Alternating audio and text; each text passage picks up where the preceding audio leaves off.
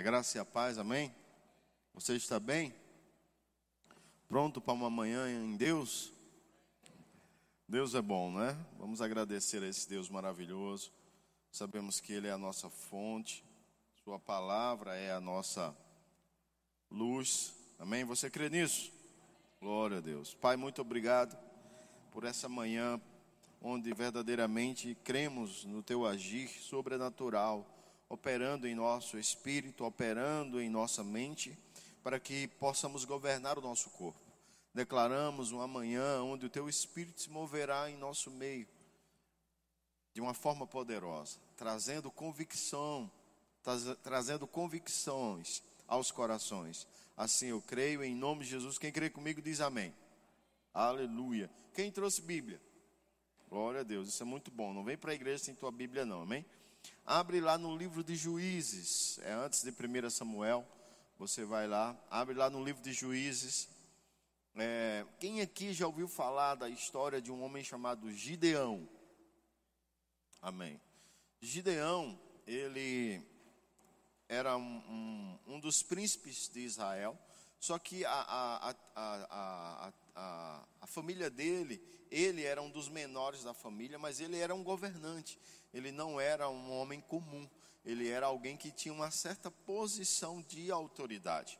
A família dele era influente, mas os irmãos dele eram mais influentes do que ele. Ele era o menor na casa dele. Ele não é que ele era baixinho de estatura, bem? ele era o menor no sentido de governo. Ele não tinha tanta influência.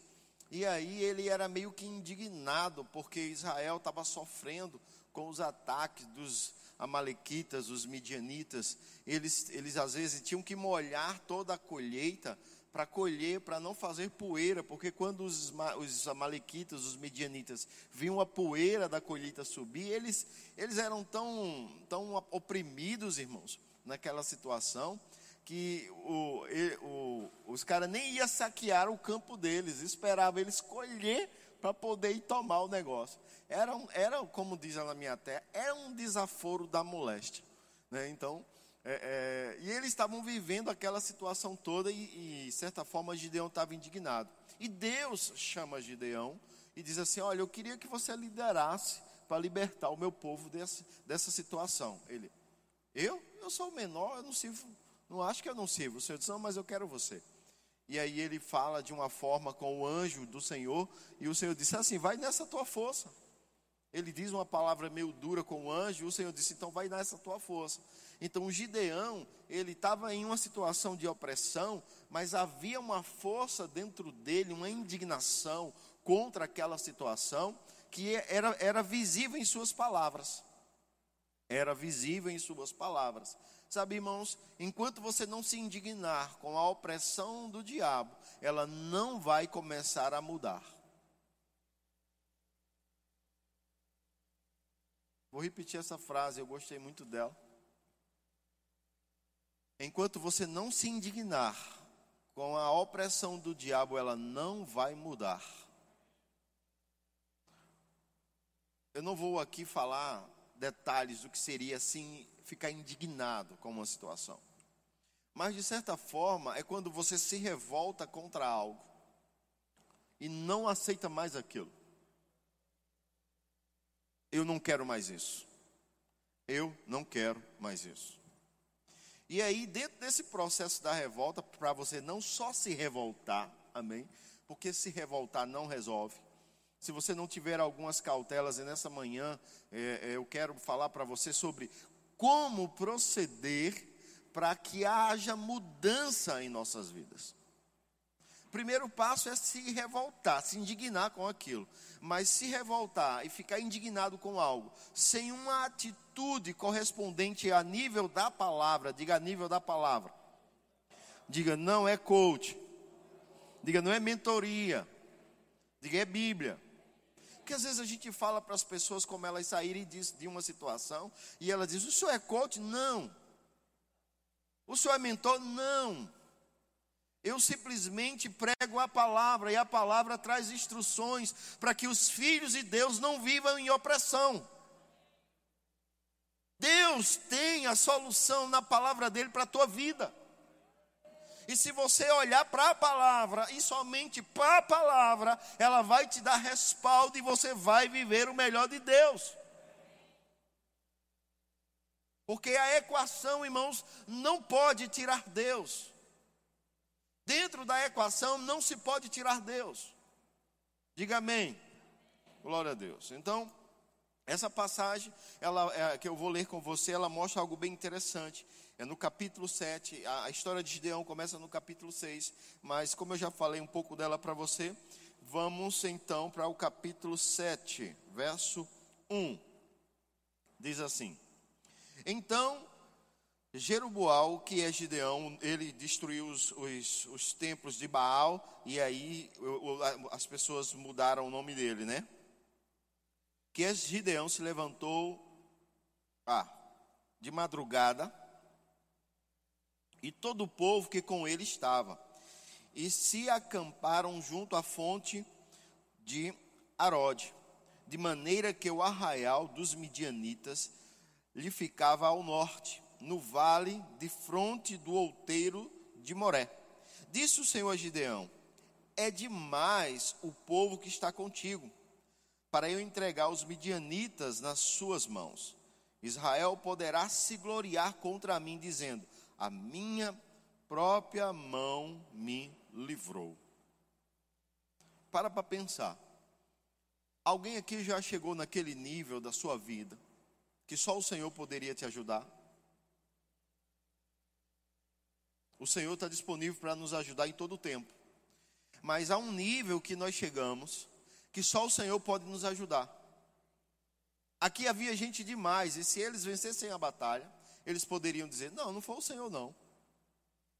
Quando você ganha bem e está bem financeiramente, há, uma, há, uma, há um risco que corremos de tirar Deus. Não, quem é meu trabalho, meu amigo? Eu trabalho, estou tá, avançando, me profissionalizei para isso. E aí você tira Deus. E Deus não quer sair da equação da sua vida quando você viver tempos de prosperidade que está chegando. Amém? E aqui é, é uma, uma, situação de prévia. Deus estava dizendo, é gente demais, podem dizer que foi a força do braço dele que os livrou. Verso 3.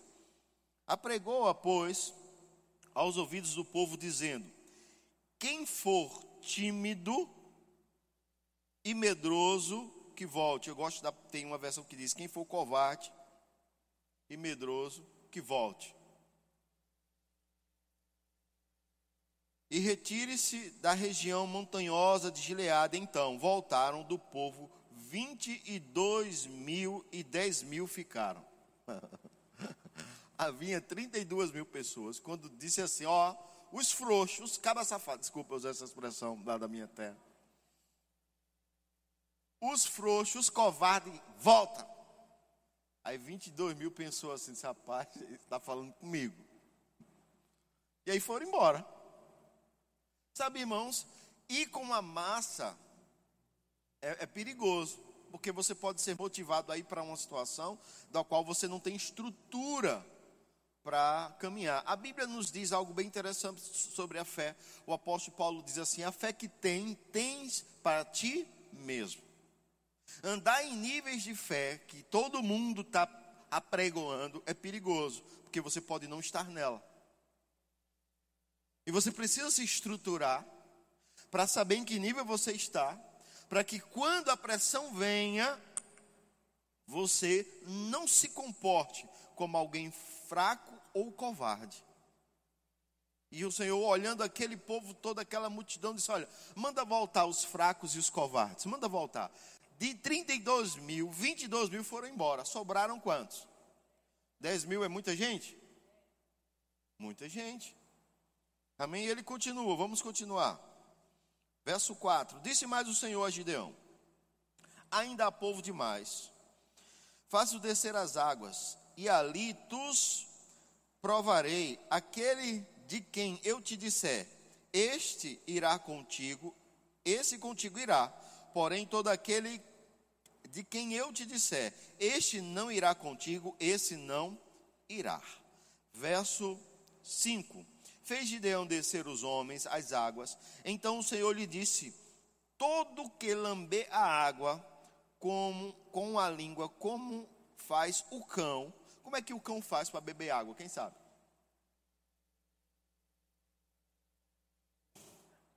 O cão aqui não é Satanás, não, é um cachorro, tá? Para você entender, porque eu sei que você ficou pensando, como é, como é que Satanás bebe água? Não, não, não é Satanás, não. É o cachorro mesmo, o animal. Amém? Alguém já viu? Ele baixa a cabeça na, na, na água e bebe. E o Senhor disse: quem beber água assim, não serve. Aí vamos lá, continuar, vamos ler novamente. Verso 5: Fez Gideão descer os homens águas, então o Senhor lhe disse: Todo aquele que lamber a água com a língua, como faz o cão, a esse porás a parte, como também a todo aquele que se abaixar de joelho a beber. Foi o número dos que lamberam, é, lamberam levando a mão a boca trezentos homens, e todo o restante do povo se abaixou de joelho a beber água. Vê que coisa interessante. A Bíblia diz que dez homens, Gedeão deu as instruções para ele, vão beber água, e ele ficou observando. Trezentos homens, eles baixaram, trouxeram água para a mão e beberam. Trouxeram água com a mão e beberam. E 9.700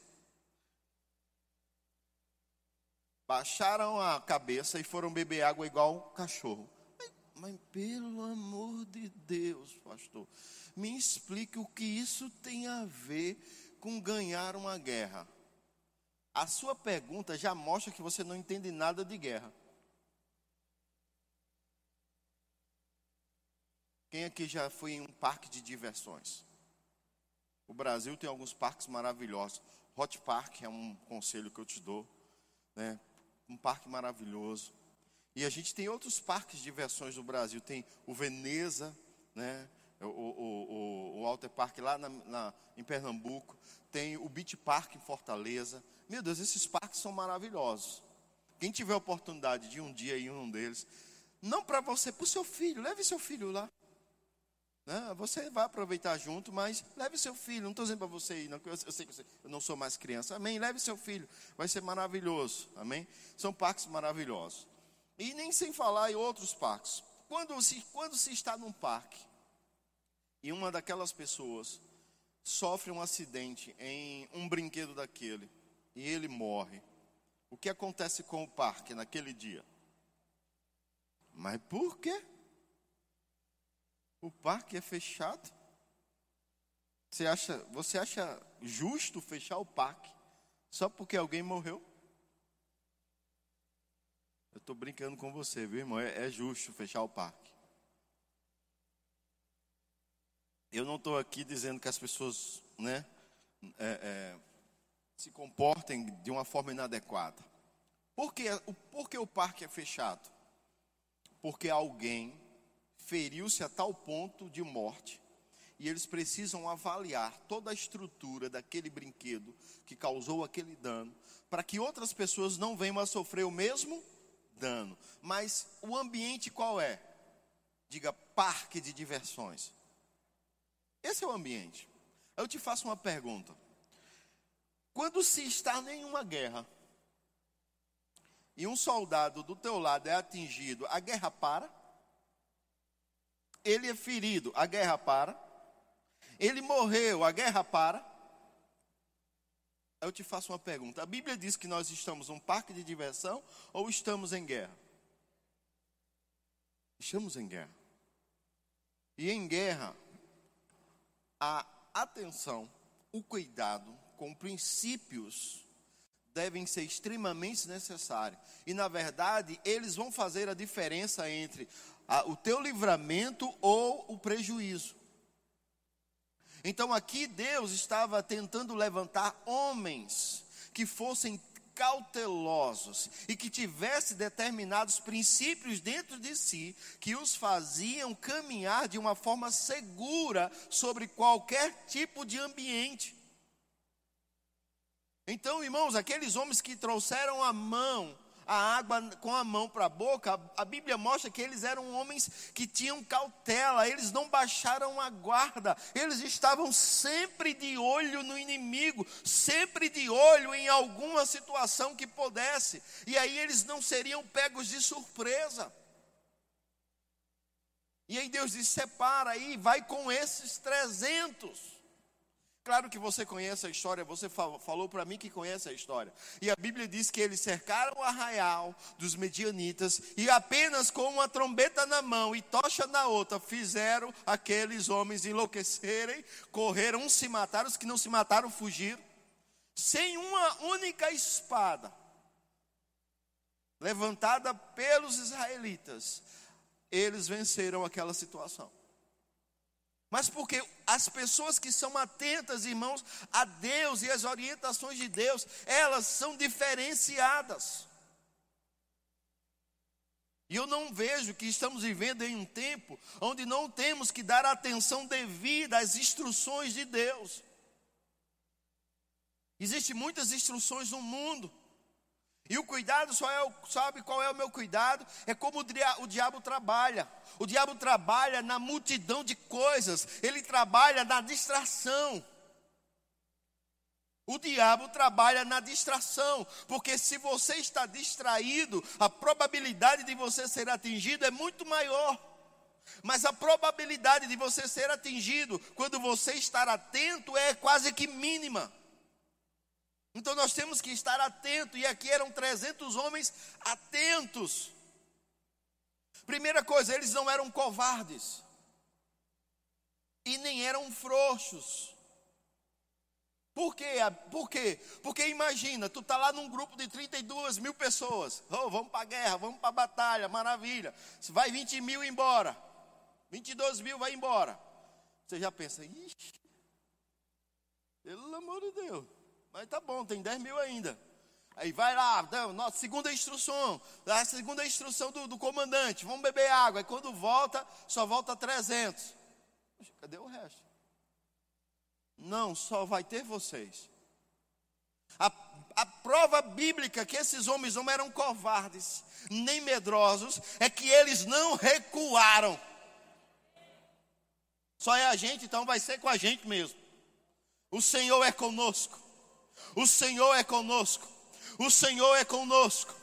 O Senhor é a nossa força, Ele é a nossa fortaleza, não é a força do nosso braço, não é o nosso braço que vai nos livrar, é o Senhor, não é a tua conta bancária, não é a tua estrutura financeira, não é o teu, a tua imunidade lá em cima, é a força do Senhor que te prospera, que guarda você em saúde, que protege a tua casa, porque a palavra dele diz que praga nenhuma chegará à nossa tenda, que nós vamos vamos andar de dia e o mal não vai nos atacar. Ah, o sol não te molestará de dia, nem a lua de noite. Glória a Deus pelos tratamentos médicos. Inverme, qualquer tipo de inverme, inverme aí, que os remédios que, que, que cuidam da Covid tem esses nomes, né? Não sei, oxina, medicina, froxina. Não sou contra, pelo contrário, não estou fazendo aqui, irmãos, apologia a você não tomar medicamento, não é isso. Tenha sabedoria da parte do Senhor para entender isso. Medicamentos são bênção. Deus inspirou os homens para criá-los. E eles devem ser tomados quando se há uma necessidade para isso. Diga amém. Mas eu estou falando que não é a força deles que nos guarda. É o que o Senhor disse, que Jesus levou sobre si. Dores e enfermidades, pelas suas pisaduras somos sarados. Não é a riqueza humana que nos prospera. Porque o Senhor inspirou a carta a Tiago, dizendo assim: alerta aos ricos do presente século que não coloque a sua confiança na instabilidade das riquezas, mas em Deus, que a tudo prover. Há uma bênção no dinheiro material, mas é a bênção do Senhor quem te enriquece.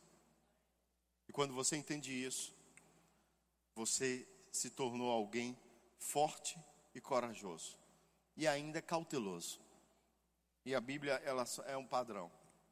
E aí esses homens eles começaram, lutaram. Vai lá para o capítulo 8, verso 4. Aqui eles já estavam perseguindo os que fugiram. No verso 4 do capítulo 8, ele diz assim: Vindo Gideão ao Jordão, passou com os trezentos homens que com eles estavam cansados, mas ainda perseguindo. Olha que coisa maravilhosa. A Bíblia diz que aqueles 300 homens, eles estavam cansados, mas eles ainda estavam perseguindo. Você acha que alguém fraco e covarde estaria nessa condição? Não, não estaria. E eu quero te dizer, irmãos, é, é, tá na hora da igreja, o corpo de Cristo sobre a terra, se levantar não como alguém covarde e fraco, mas como alguém que, mesmo em meio às pressões, continua avançando naquilo que Deus comissionou a igreja para fazer. Nós somos o corpo de Cristo sobre a terra. E nós precisamos entender essa verdade bíblica. Né? É, é, Provérbios capítulo 24, verso 10, ele diz assim: Se te mostrarem fraco no dia da, da angústia, grande será a tua fraqueza. Então a Bíblia ela me inspira a dizer que eu sou forte.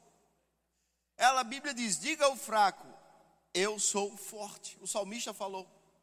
Então a Bíblia me inspira a não na minha força humana, porque eu devo no dia da angústia, no dia da fraqueza, entender que eu sou forte. Porque Paulo, na sua segunda carta aos Coríntios, ele conta uma experiência pessoal que ele teve com o Senhor, que onde ele chegava, ele, ele apanhava, onde ele chegava, ele era esbofeteado, e ele disse: Senhor, eu queria que você pudesse afastar esse espinho na carne, onde eu chego, há um mensageiro de Satanás. Então, irmãos, a própria próprio texto lá de 2 Coríntios já explica o que é o espinho na carne de Paulo. Paulo não era um homem enfermo, Paulo não tinha nenhuma doença incurável, nada daquilo. Ah, ah, você, vai, você vai estudar no Rema e, e, com certeza, quando os professores passarem por Gálatas, eles vão explicar para você sobre a matéria Gálatas, explica o espinho da carne de Paulo, porque lá explica porque Paulo tinha os olhos, é, é, um, em um momento da vida dele, ele estava com os olhos é, inflamados e, e, e machucados.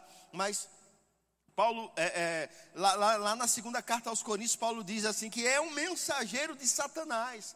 Alguém que, quando ele chegava em uma cidade, o Satanás inspirava para prejudicar a vida dele, para barrar o evangelho. Paulo, onde ele chegava, o navio estava lá. Satanás dizia: Eu vou virar esse navio. E por três vezes, Paulo diz que viveu naufrágio. Por três vezes. E eu vou te dizer, irmãos, Existem alguns veículos de transporte, mas tem dois que são bem complicados: avião e navio. Escapar de acidentes nesses dois ambientes é quase que impossível a sobrevivência. Quem os relatos de alguém que, que sobreviveu a uma queda de avião são mínimas. Os relatos de alguém que sobreviveu a um naufrágio também são mínimas. E Paulo, por três vezes, escapou de naufrágios. Ele aí ele começa a falar que foi castigado com varas. Ele foi preso. E, a Bíblia relata a história dele. Então esse homem, ele tinha de tudo para parar. Ele tinha de tudo para dizer, rapaz, eu não vou mais não. E um dia de pressão, que ele foi falar com o Senhor. Quem já viveu dias de pressão e foi chorar com o Senhor? Sou eu, aleluia, obrigado, Senhor. Não me envergonho disso. Isso mostra que eu sou dependente de você. Amém? E aí tá lá Paulo chorando, o Senhor disse: Olha, eu quero te dizer algo. A minha graça é o suficiente. Porque o poder que eu coloquei dentro de você só funciona quando você de fato de fato está fraco. Não que o poder não funcione todo o tempo, é que muitas vezes só lembramos do poder de Deus quando estamos fracos. Não levante a mão, nem se acuse assim, sou eu, pastor, isso é para mim. Não, não, é, não, fica quieto, tá? Para ninguém nem saber que é você. Mas para para pensar, quem aqui tem o hábito diário de separar horas do dia para orar e para ler, independente da pressão? Agora, quem aqui, quando a, a, a pressão vem, que você não vê saída, que você não, não encontra nenhuma solução, aí você diz: Eita, Senhor, me ajuda. Esse é o problema, é que nós só recorremos ao Senhor só recorremos ao poder que está dentro de nós, porque o apóstolo Paulo aos Efésios, no capítulo 2, ele diz: maior que está, é, é, o, que, é o poder que opera em vós, faz infinitamente mais, além daquilo que você pede ou imagina. Existe um poder operando dentro de você, que quando você pede algo, vai além. Quando você pensa algo, você não consegue, com a sua mente humana, conceber o que esse poder pode fazer dentro de você. Eu já vivi experiências com o Senhor nessa área, eu sei que vou viver muito mais. Eu não quero me, me, me, me ausentar das experiências, eu quero estar dependente do Senhor para viver experiências com Ele. Mas eu já vivi experiências com o Senhor, da minha, na minha, na minha, no meu devocional de oração. A minha fé vinha até aqui, e eu orar aqui, e no outro dia o Senhor me levar aqui. Por que me trouxe aqui? Porque eu criei? Não, porque o poder que opera em mim e que opera em você faz infinitamente mais. Se Deus tivesse dito a Gideão, como disse a Josué, em alguns momentos, mas Deus não disse a Gideão: Olha, você vai lá. É o seguinte: o plano é o seguinte: leva apenas 300 homens, vocês vão cercar o arraial, vocês vão estar com tocha numa mão, tocando trombeta com a outra. E aí vai dar uma doideira lá e todo mundo vai correr. É, esse é o plano, vai lá, faz isso. Talvez, talvez, Gideão, dissesse, rapaz, isso é coisa da minha cabeça. Mas na cabeça de Gideão não passava a ideia de cercar o arraial dos midianitas com 300 homens e, e, e tocar um, uma trombeta e está com tocha de fogo na mão na outra, e aqueles homens enlouquecer. Não passava pela cabeça do rei Josafá de levar o exército para uma guerra contra quatro reis e botar o louvor na frente. Não passava na cabeça dele de chegar lá para recolher despojos. Não passava na cabeça dele. Então a Bíblia já mostra, desde Gênesis até hoje, os tempos presentes, que o poder de Deus faz sempre infinitamente mais daquilo que você pede ou imagina. Mas nós precisamos conhecer a palavra de Deus e ter familiaridade com esse poder. Não pode ser pregação de ministro, não pode ser pregação de pastor, tem que ser a minha vida e a sua. Tem que acontecer nas nossas vidas. Você está sentado aí, e o poder tem que pegar você aí, tem que operar em você aí. Você tem que se levantar por dentro aí onde você está e saber que este ano é o ano do favor e da graça de Deus sobre você. Não importa a sua idade, não importa.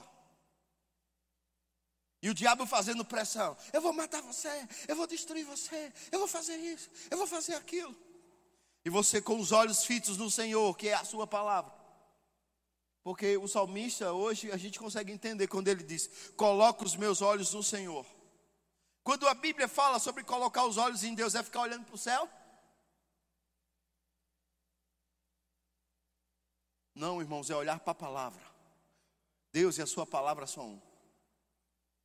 E aí, quando você entende isso, o poder de Deus que opera em mim, em você, em cada cristão, em cada homem e mulher sobre a terra que decidiu crer no Senhor, o poder começa a operar nele. Nós precisamos entender essas verdades. E é chegado o tempo de nós não estarmos distraídos com tudo o que o diabo está fazendo. O diabo está tentando convencer você das coisas que ele quer. Ele está tentando convencer você que vai dar errado. Ele está tentando convencer você que não vai funcionar. Ele quer que você acredite de alguma forma que não vai dar certo. Porque se você acreditar nisso, ele começa a ter legalidade para atuar sobre você.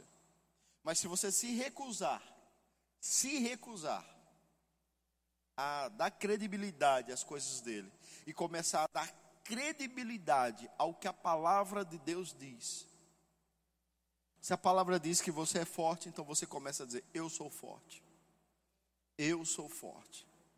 Se a palavra de Deus diz que maior é o que está em você do que, está, do que o que está no mundo, você começa a dizer: maior é o que está em mim do que o que está no mundo. Maior é o que está em mim do que o que está no mundo. Se a palavra de Deus diz que onde você colocar a mão prosperará, que você é cabeça, você não é cauda, bendito é o fruto do teu ventre, bendito é os teus animais, bendito são as tuas plantas, bendito é quando você entra e bendito é quando você sai. Você começa a dizer estas verdades, porque de alguma forma o diabo gosta de dizer para nós: rapaz, tu é um azarado, tudo, nada, nada para tu dar certo. Já percebesse que tudo que tu faz dá errado, que tudo que tu faz dá, dá, dá, dá para trás? Rapaz, ó, tu é uma tu é um menininho doente, tu é doente, tu é doentinho, tu não pode fazer isso, tu não pode. Olha, tu não pode nem andar mais rápido, que tu já cansa, tu é doente. E sua mãe, por falta de sabedoria, às vezes tentou implantar isso em você. Sua avó, que caiu, bateu a cabeça quando era pequena, ela também tenta implantar isso em você. Não, meu filho não pode. Meu filho não pode. Não pode. É, mãe, posso tomar banho de piscina? Não pode. Você sabe que você não pode tomar banho de piscina uma horinha dessa, né? Eu vou tomar banho na chuva. Vou... Misericórdia! Você não pode tomar banho na chuva. Você vai pegar um resfriado, é um raio. Quem aqui foi criança e adorava quando chovia? E por que você não deixa seus filhos viver a mesma alegria que você viveu? Vá com eles correr na rua, brincar de barquinho na, na correnteza. Mas aí a gente fica, não pode, é o que vai doente, vai resfriar. E aí a gente fomos convencidos de problemas. Fomos convencidos de problema. Oh, esse menino está com o pé descalço, bota uma sandália no pé desse menino. E você comia terra quando era pequeno. Já lembrou, né? Foi na memória agora, né? Aquele gostinho do tijolo. E aí o que é que acontece? O diabo preparando uma geração para ser fraca, que não vai entender as coisas do Senhor, não vai entender que é forte. Porque a única maneira, irmãos, o diabo vencer você é convencendo você que ele pode vencer você. Porque ele sabe que não pode. O diabo sabe que não pode contra você. Jesus diz: Eis aí vos dei autoridade para pisar serpentes e escorpiões e sobre todo o poder do inimigo. Há um poder sobre mim e sobre você que nos delega autoridade para passar por cima de serpentes e escorpiões e qualquer poder que o inimigo queira provocar contra a nossa vida não pode prevalecer contra o poder que está dentro de você. E nós precisamos, irmãos, nos levantar como Gideão se levantou. Hoje eu não preciso colocar um novelo de lã para saber se Deus está falando comigo. Eu sei que você não precisa ir olhar o tempo, botar para saber de onde está vindo o vento norte, o vento sul, para saber se Deus está falando com você. Você simplesmente precisa acreditar na palavra dEle. Porque quando ele disse que eu não podia, quando o diabo disse que eu não podia, Deus veio e falou ao meu coração que eu podia. Quando todas as circunstâncias diziam que eu não podia, Deus disse: Eu sou com você. Quando todo o natural corria e dizia: Vou destruir você, a Bíblia me mostra e eu acredito nela. Deus nos livra com a sua mão forte, com o seu braço forte, com a sua mão poderosa, Ele nos livra. Porque eu vou acreditar no que o diabo está pregando ao mundo. eu vou acreditar no que Deus está fazendo através de seus filhos sobre a terra. Você é filho? Então você é um canal de Deus para a sua geração. Você é filho? Então Deus vai poder usar você onde você estiver. Você é filho? Então Deus vai agir através de você. Porque Ele está procurando os filhos. Deus precisa de alguém que acredite que esse vírus não mata. Mas o mundo está pregando de uma forma tão violenta que as pessoas terminam se assustando. Mas Deus precisa de alguém, como alguns homens que se levantaram sobre a terra. Na época que lançaram o vírus ebola na África, e era um, e é um vírus muito violento, a equipe que veio para tratar uma tribo inteira da África, que tinha pego o vírus, as pessoas estavam morrendo. Chega todo mundo com aquela roupa, com todo aquele equipamento. E de repente passa um homem sem nada, lidando com os cadáveres, lidando com os enfermos. E as pessoas, e o que é que você está fazendo? O que é que você está fazendo? É perigoso, você vai se contaminar. Ele disse: Não, não. Ele citou o texto de Romanos, capítulo 8. Ele diz: A lei do Espírito de vida em Cristo Jesus me livrou da lei do Espírito de morte. Aí os caras ficaram: Como assim? Ele diz: O que opera em mim é vida e não morte. Quando esse vírus bate em mim, ele é que morre, não eu. Aí eles ficaram assim: Você é louco? Ele diz: Você quer fazer um teste? Pegaram secreção de um morto. E o vírus ebola passa ainda um bom tempo operando no morto. Colocaram no microscópio, em uma lâmina, e viram lá o vírus se mexendo. Ele disse: Bota aqui na minha mão agora. O cara, você bote aqui na minha mão. Ele botou a secreção na mão e ele colocou a mão no microscópio. Veja aí o que é está acontecendo. Ele disse: o vírus está secando, está morrendo. Disse: é porque a lei do espírito de vida que opera em mim é maior do que a lei do espírito de morte. Sabe como é o nome disso? Convicção do que a palavra de Deus diz a seu respeito. Mesmo que esteja uma pandemia global afetando o mundo, aqueles que em Deus, em Deus, diga em Deus, se levantarem, vão viver o sobrenatural de Deus. Mesmo que o vírus possa chegar em você, ele não tem força para provocar em você o que provoca naqueles que não creem. Isso é uma verdade absoluta. Não muda. A palavra de Deus não muda. Então não se preocupe, não fique com medo dele. Simplesmente creia o que Romanos 8 diz: que em você opera a vida, a lei do Espírito de vida em Cristo Jesus te livrou da lei do pecado e da morte. Há uma força maior operando em você. Há uma força maior operando em você. Pastor, tudo está fechado. Meu Deus, como é que a gente vai prosperar, pastor? As coisas. Aí Deus tem outra resposta na palavra dele. O meu Deus, o meu Deus, está falando com o seu. Ele é seu Deus? Ele é seu Deus? Então, Filipenses 4,19 é real para você. O meu Deus segundo as suas riquezas, em glória, suprirá cada uma das vossas necessidades.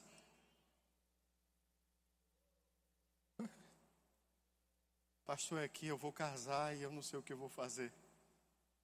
O meu Deus, segundo as suas riquezas, supre cada uma das suas necessidades. Pastor, aqui segunda-feira eu tenho uma conta eu não sei como pagar. O meu Deus, segundo as suas riquezas, supre cada uma das suas necessidades. Pastor, se ele não suprir, ele não deixa de ser Deus. E eu e você não devemos deixar de adorá-lo, porque a coisa não aconteceu do jeito que você naturalmente programou. Deus não caiu do trono.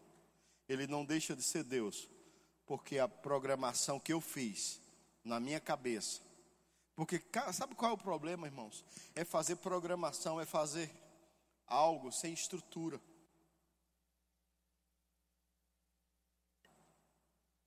E muitas vezes sem direção nenhuma. Sem direção nenhuma. Ignorando os princípios da palavra, ignorando leis que Deus deixou para que a gente possa observar. Jesus faz uma repreensão aos religiosos do seu tempo.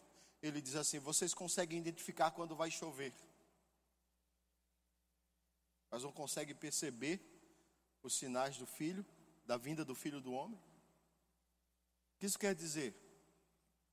Os homens conseguiam perceber naturalmente as coisas, mas espiritualmente estavam além do que Deus queria. E é possível, da mesma forma que se é um bebê é, natural, é possível ser um bebê espiritual, sem entendimento, sem conhecimento. Quando Deus envia um homem dele para Nínive, o profeta Jonas, ele primeiro não queria ir para Nínive porque havia um relato sobre o povo de Nínive, que era um povo complicado, um povo que vivia no pecado, um povo que adorava outros deuses, que não tinha temor do Senhor. E Jonas, ele era um homem temente a Deus, e ele não queria ir para ali. Ele disse: Eu não vou para lá pregar para aquele povo. É um povo duro, coração duro, não vou. E o Senhor disse: Eu quero que você vá. E ele comprou uma passagem contrária a Nínive. E entra no navio e vai embora. E, e ah, naquela época havia muitas, e por muito tempo ainda se há muitas su, su, su, é, superstições a respeito de algumas coisas. Você, por exemplo, né, quando não tinha Jesus, tinha medo de passar embaixo de escada. Porque lhe disseram que não pode passar embaixo da escada. Você, quando quebrava um espelho, começava a chorar, porque você, na sua cabeça disseram que você ia passar sete anos de azar. Se um gato preto passasse na sua frente, você ficava doido, porque não pode passar um gato preto na minha frente.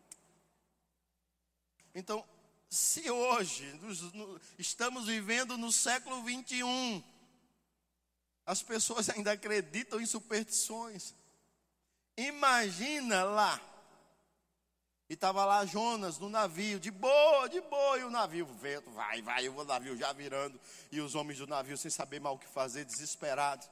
E aí, o que é que tem alguma coisa errada? Tem alguma coisa errada? Tem alguma coisa errada aqui conosco? E Jonas de boa, irmãos, de boa. O mundo pegando fogo. Desculpa, o navio afundando.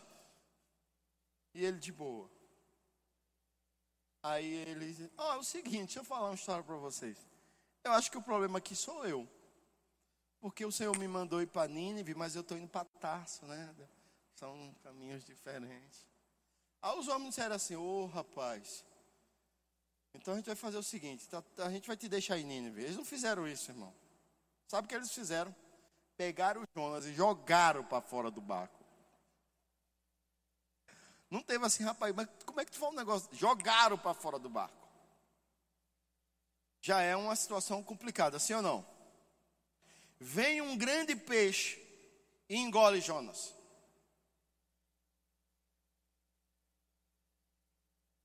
Se você fosse jogado para fora do barco, já era um sinal que Deus está tentando te ajudar, sim ou não?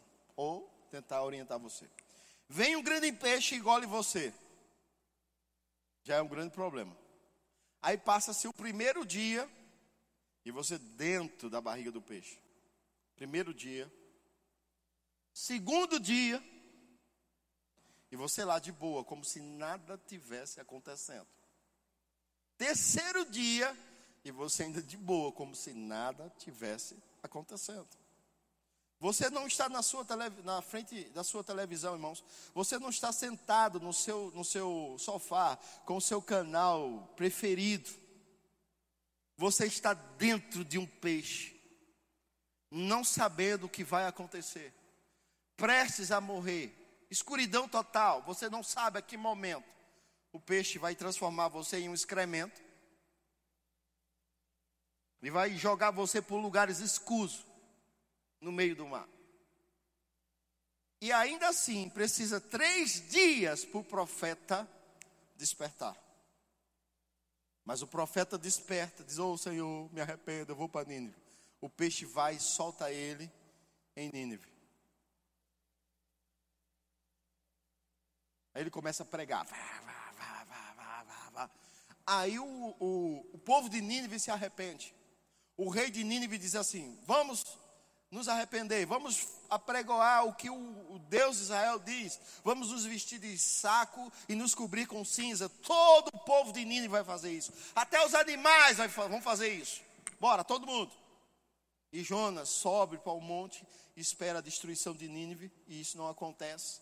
E no, no, no último capítulo de, de, de, Jonas, do livro de, jo, de Jonas, uma das últimas frases é Deus falando com Jonas, dizendo assim: Não terei eu misericórdia de um povo que não sabe a diferença da mão direita para a mão esquerda? Espiritualmente, o povo de Nínive não sabia a diferença, irmãos, da mão direita para a mão esquerda. É como uma criança que calça os sapatos trocados, não porque ele quer calçar os sapatos trocados, é porque ele não sabe qual é o pé direito e o pé esquerdo ainda. Ele olha e vê dois sapatos muito parecidos, mas eu e você somos adultos, já conseguimos distinguir o pé direito do pé esquerdo, mesmo que os sapatos sejam semelhantes. Então, irmãos, espiritualmente, você precisa amadurecer para começar a distinguir a palavra de Deus do que é o, o mundo pregando para você. Você precisa ter maturidade para discernir entre a genuinidade, entre o original da palavra do que o que é falso. Isso não vem do dia para a noite, vem com dedicação. Com estudo eu vou me aplicar. E aí, quando o diabo trouxer uma informação para você, dizendo que você contraiu uma doença que não tem cura, dizendo que você nunca mais sai dessas dívidas, dizendo a você que vai matar você, você, por meio da palavra, você diz: perdeu Satanás, porque esta palavra me garante que ele levou sobre si dores e enfermidades, e pelas suas pisaduras eu sou sarado. Esta palavra te garante prosperidade, te garante restauração financeira. E não só isso, irmãos. Você não precisa sofrer com criação de filhos. Porque a palavra ensina. E aí as pessoas dizem: Eita, essa geração é diferente. Essa geração é diferente. Não, não é diferente. Ela está sendo criada diferente. Eles não são diferentes. Eles são iguais a todas as gerações. Você só precisa aplicar sobre eles o que a Bíblia está dizendo. Você acha que eu não tive filho pequeno? Minha esposa, um dia eu cheguei em casa, ela estava mal, dizendo que o Guilherme tinha algum tipo de problema. Disse, como assim? É porque ele faz. E eu, eu não sei o que fazer para ele voltar. Eu digo, isso é muito simples. Dê uma boa tapa na, na bunda dele. Tá! Que ele vai trocar o, pelo choro. Minha sogra querida, que graças a Deus está a 3.500 quilômetros de mim. Ela disse: Esse homem é um monstro. Que como faz isso com um bebê? Leve, então levem no médico. Vocês querem, tem plano de saúde, graças a Deus por, por, por isso. Levem no médico. O pediatra disse assim: Eu sempre confundia com veterinário, né? É, semelhantes, todos trabalham com a área de curar as pessoas. Brincadeira, você não entendeu, tudo bem.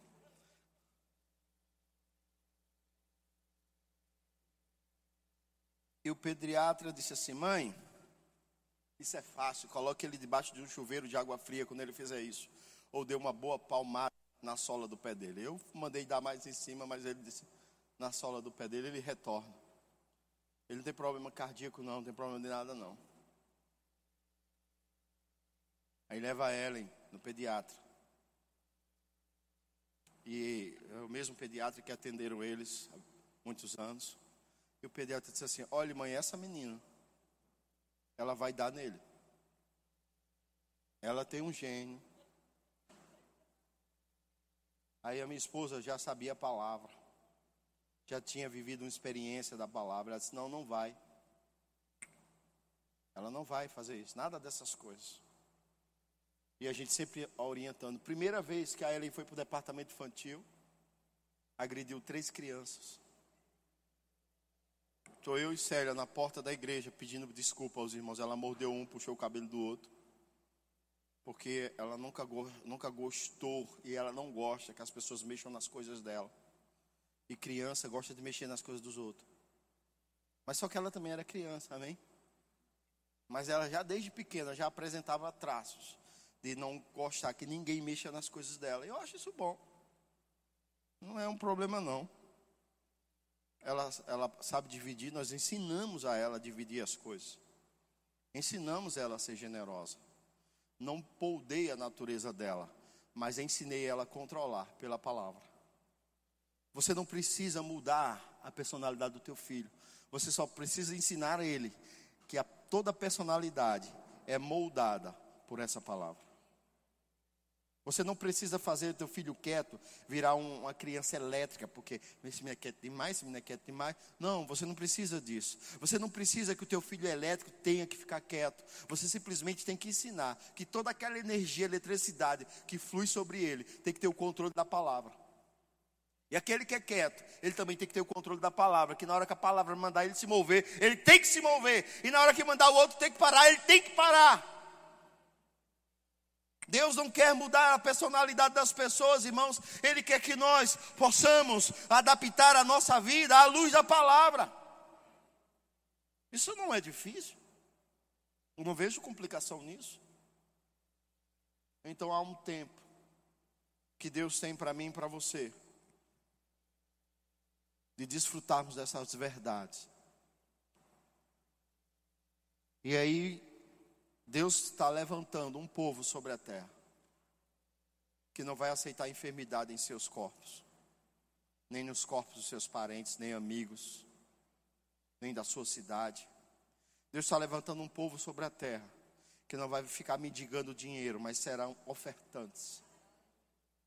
Deus está levantando um povo sobre a terra que não vai envergonhar o nome nem o evangelho, mas serão firmes e fortes e serão conhecidos, antes de abrir a boca, serão conhecidos que neles tem um espírito diferente.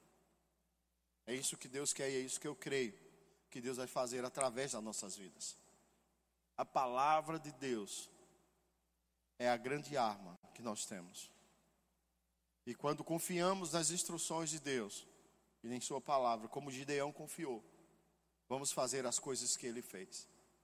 Só que não só Gideão confiou.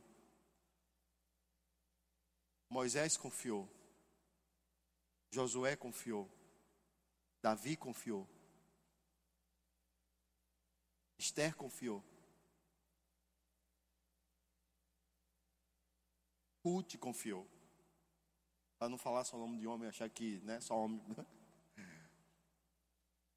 Jesus chamou homens que confiaram. E eu vou te dizer: aqui há uma igreja que confia. Você confia no que a palavra de Deus diz. Você confia. E a prosperidade de Deus está sobre a vida daqueles que confiam. São 23 anos no Senhor. Desses 23, há 19 que eu prego o Evangelho. E eu vou te dizer, irmãos, é chegado o tempo de nós sairmos das fileiras dos, dos berçários e darmos um passo para frente, porque existem muitas crianças que não estão chegando porque os berçários estão ocupados. Existem muitas crianças que Deus não está trazendo para a igreja porque os berçários estão ocupados. Com crentes que já deveriam entender algumas coisas e não está mais se comportando como criança. Já é, já é tempo de amadurecermos. E o Senhor pode te chamar do nada, como chamou Gideão, como chamou todos aqueles que confiaram nele. Todos que Deus chamou, não tinha ninguém vagabundando ou fazendo né, jogando dama, dominó na calçada. Não. Estavam fazendo alguma coisa. E Deus disse: Você quer? Vem comigo. Eles não disseram assim, mas eu estou tão ocupado. Não, tá bom, eu vou. E foram. E viveram o sobrenatural de Deus e mudaram suas gerações. Está na hora, irmãos, de nós, da Igreja Verbo da Vida em Sinop, amadurecermos para viver um nível maior. Não para que a gente seja soberbo, porque é uma coisa que eu quero estar tá sempre em nossas vidas, é a soberba. Deus resiste ao soberbo. Deus resiste ao soberbo. Mas dá graça ao humilde. E humildade não é andar miserável, humildade não é reconhecer o fracasso, simplesmente no sentido de aceitar o fracasso. Isso não é humildade. Humildade é saber que a dependência total da nossa vida é do Senhor. Isso é humildade. Então você não precisa aceitar o fracasso e o diabo dizendo a você que vai destruir sua família, destruir seu casamento, destruir seus filhos, destruir sua empresa, destruir tudo. Você não precisa aceitar isso. Você pode simplesmente se levantar com a ousadia do Espírito e declarar um tempo sobrenatural sobre você. Eu poderia dar oportunidade a muita gente aqui. Hoje nós temos um casal que vai falar um pouco de algo que Deus fez na vida deles.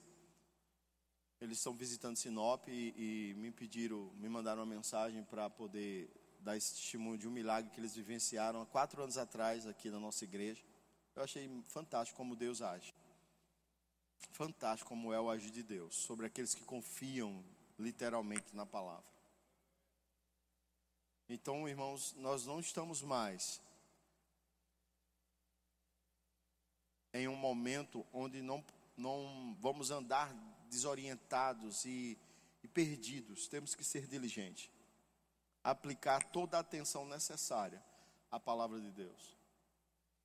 E às vezes a gente, como pastor ou líder, fala isso, e as pessoas, de certa forma, querem que a gente é, tenha membros na igreja, ou tenha isso, tenha aquilo outro. Irmãos, eu tenho uma carreira a cumprir em Deus, e eu vou correr essa carreira. E dentro dessa carreira eu vou fazer aquilo que o Senhor me mandou. E o que Ele me mandou fazer foi trazer esse tipo de instruções para você, para que você saia da linha de conforto que o diabo apresentou para você e comece a entrar naquilo que Deus tem para você. É isso que Deus tem. Deus tem coisas grandiosas e poderosas, e não é isso que o mundo está pregando, não. Eu não vou dar ouvido a isso, não. Eu vou olhar para a palavra todo o tempo, todo o tempo todo o tempo, todo o tempo e o tempo todo. Isso vai fazer a diferença na minha vida e com certeza vai fazer na sua também.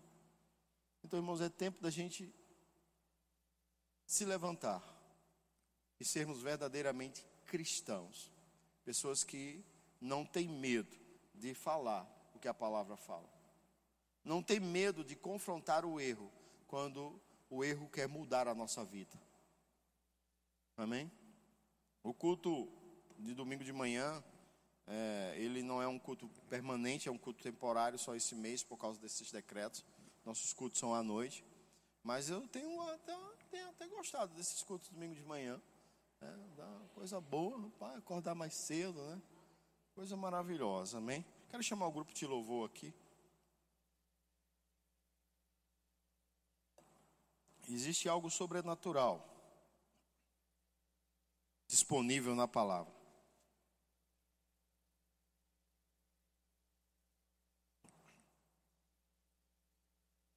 Quantos homens de Deus ao longo da sua vida tiveram que lidar com experiências?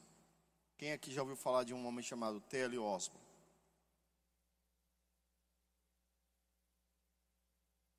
Ele viveu uma experiência sobrenatural. Aos 25, 26 anos mais ou menos, ele escreveu um dos maiores best-sellers uh, da literatura cri é, cristã ele escreveu um livro chamado Curar Enfermos e Expulsar Demônio. Ele não era um homem já vivenciado em experiências ministeriais. Sabe, irmãos, você não precisa viver muitas experiências ministeriais. Você só precisa ensinar a palavra. Que aí, se você ensina a palavra hoje, daqui a 50 anos, quando pegarem tua administração, vão achar que você é uma pessoa né, extraordinária. Mas você era jovem e estava pregando o que? A palavra. E Teliópolis escreve esse livro de uma forma preciosa. Eu acho interessante porque um dos testemunhos de vida de T.L. É que ele vai pregar o Evangelho, ele vai para a Índia pregar o Evangelho. Chegando lá, nada acontece. Nada acontece e ele volta frustrado, achando que não tem chamado totalmente frustrado. E o testemunho dele diz que Jesus foi até o quarto dele e disse: Eu chamei você para isso. Eu chamei você para isso. Depois ele volta de novo, ele vai para a África. E chegando lá, ele se, se depara com uma família muçulmana e se você não sabe o que é o, o, o, o islamismo, depois você pesquisa. Não vou entrar aqui em detalhes históricos sobre o islamismo. E ele pergunta qual o problema dessa criança. E o pai dela diz assim: ela não enxerga. E se eu posso orar para que ela veja? E o pai disse assim: se a minha filha começar a enxergar, eu creio nesse Jesus que você está pregando aí. E aí ele tira o lenço que envolve o rosto da criança. E ela simplesmente não tinha o, o, o globo ocular. Não era que ela apenas era cega. Ela não tinha os dois globos oculares. Ela não tinha. Está sido sem. E o pai, né?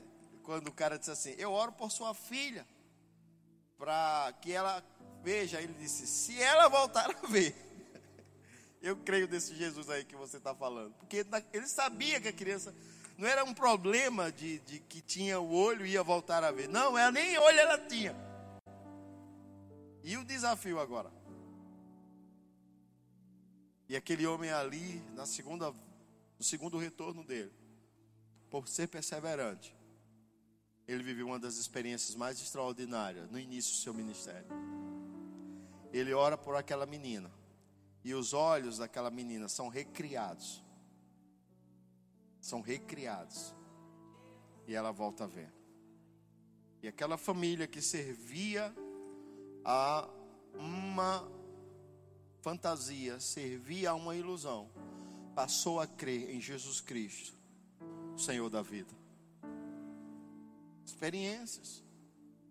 Experiências. Isso quer dizer o quê? Quer dizer que não importa a sua idade, se você ficar firme nessa palavra. Pastor, orei e não aconteceu, continua orando. Pastor, declarei e não aconteceu, continua declarando. Pastor, eu não estou vendo mudança, continua. Porque você não precisa de muita nuvem só de uma pequena nuvem do tamanho da mão de um homem. Você conhece a história. Eu conheço a música, você deveria conhecer a história, entenderia a música.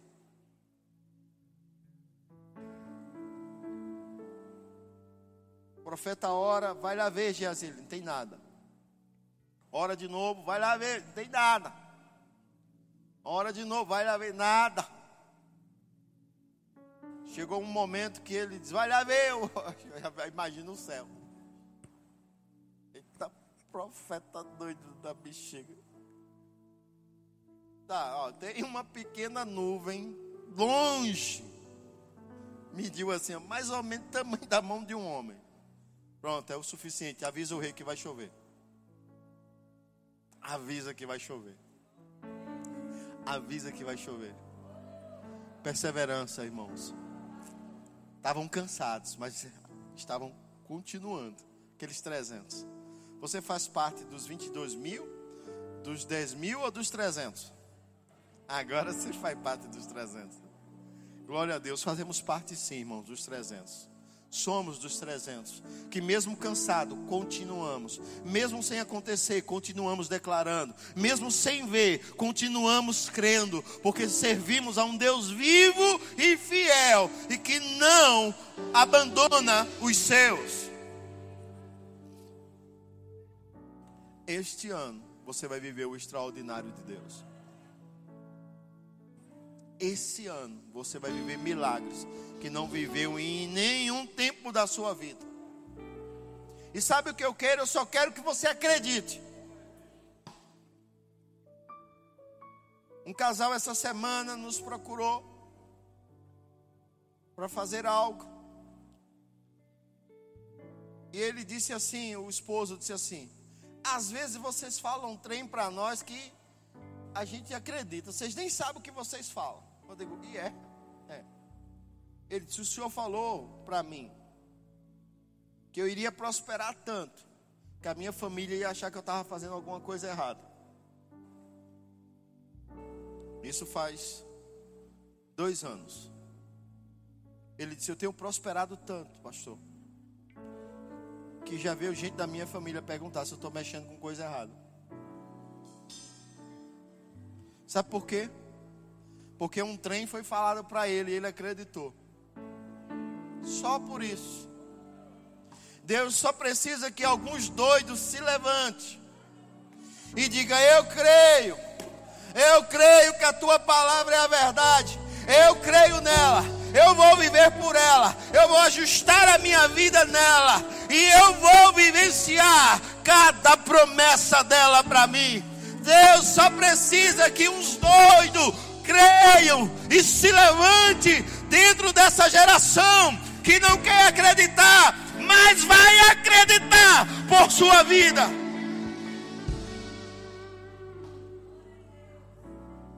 Existem pessoas que passarão a crer em Jesus Cristo por causa de você.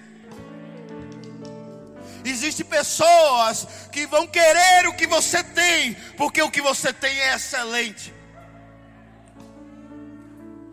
Existem pessoas que vão dizer: Olha, qual é o caminho que você está seguindo? E você vai dizer: Eu estou seguindo ao meu Senhor Jesus Cristo.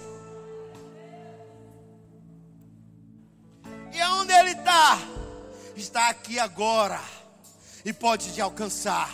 Aí você ministra Jesus para Ele e traz Ele para a igreja, onde Ele vai ser preparado, treinado, capacitado para viver o melhor de Deus. Isso dá outra ministração, não vou entrar nela agora. Mas eu creio que eu vou falar ainda quando Deus me autorizar. Sobre como a igreja é o lugar mais excelente para preparar você para o que Deus tem. Fora dela é só prejuízo. Não vou entrar nesses assuntos agora. Amém? Vamos orar. Alguém aqui quer entregar a vida a Jesus? Essa manhã preciosa. É um momento bom você entregar a vida a Jesus. Meu Deus. Marcou nossa vida, né, amor?